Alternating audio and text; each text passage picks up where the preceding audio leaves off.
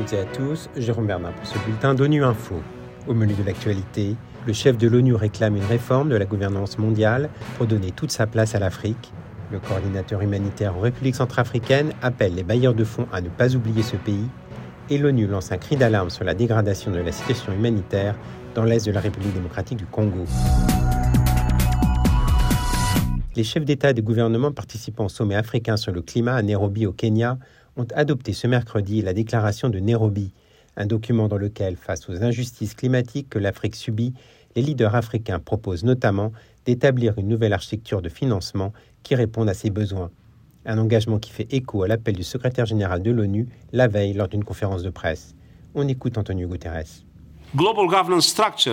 Les structures de gouvernance mondiale reflètent le monde tel qu'il était et non tel qu'il est. Les institutions mondiales ont été créées au lendemain de la Seconde Guerre mondiale, alors que de nombreux pays africains étaient encore dirigés par des puissances coloniales et n'étaient même pas représentés à la table des négociations. Cette injustice se retrouve aujourd'hui dans le contexte africain. Les institutions mondiales doivent faire un pas en avant, garantir une représentation africaine et répondre aux besoins et aux potentiels de la nous avons besoin d'un système financier international dont l'architecture favorise les pays en développement en général et les pays africains en particulier. Et nous avons besoin d'une réforme du Conseil de sécurité dans laquelle l'Afrique obtienne enfin au moins un siège permanent. Nous ne pouvons pas nous permettre un monde fracturé. Nous disposons des outils nécessaires pour nous guider, la Charte des Nations Unies, le droit international et les droits de l'homme. Il est temps de mettre fin aux injustices qui freinent l'Afrique.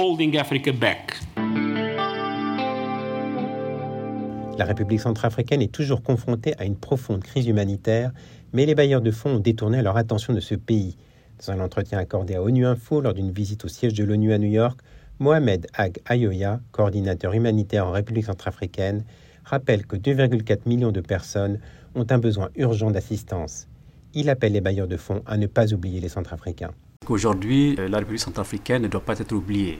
Ne doit pas être oubliée par ce qui se passe dans la région, donc au Soudan par exemple, mais ne doit pas être oubliée aussi à cause de ce qui se passe en Ukraine. Nous faisons face à plus de la moitié de la population centrafricaine qui est en besoin, mais malheureusement aujourd'hui nous faisons aussi face à une rareté de soutien financier de nos différents bailleurs pour faire face à cette crise-là. Par exemple, notre plan de réponse humanitaire euh, actuellement est financé seulement à 36%. L'année dernière, au même moment, il était financé à 65%. Donc vous pouvez imaginer l'impact que cela a sur nous et pour nous pour être capable d'avoir une réponse effective pour ces 2,4 millions de personnes. Par exemple, au jour d'aujourd'hui, nous n'avons été capables d'atteindre que 1 million de personnes et nous sommes déjà à 8 mois en 2023 et les fonds que nous avons reçus jusqu'à présent sont très en deçà des besoins qui sont justement les besoins des populations extrêmement vulnérables qui vivent dans une situation assez compliquée, assez complexe et qui s'aggrave tous les jours à cause des aléas climatiques mais aussi à cause des aléas de conflits internes et externes, avec des nombres de populations déplacées quand même assez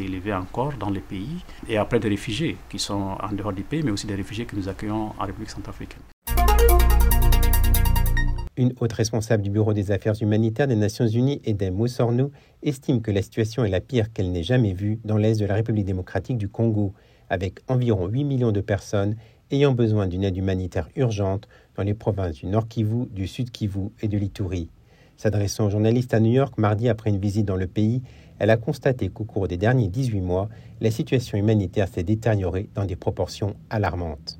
Ce que nous avons vu et entendu en République démocratique du Congo est choquant, déchirant. Dans ce pays, plus de 26 millions de personnes sont en situation d'insécurité alimentaire. Un Congolais sur cinq dans le pays a besoin d'une forme d'assistance humanitaire. Une chose qui ressort très clairement est la question de la violence basée sur le genre, qui est perpétrée à une échelle massive et inquiétante. Rien qu'au cours des six premiers mois de cette année, plus de 35 000 survivants ont cherché à accéder à des services service de lutte contre les violences basées sur le genre dans les trois provinces.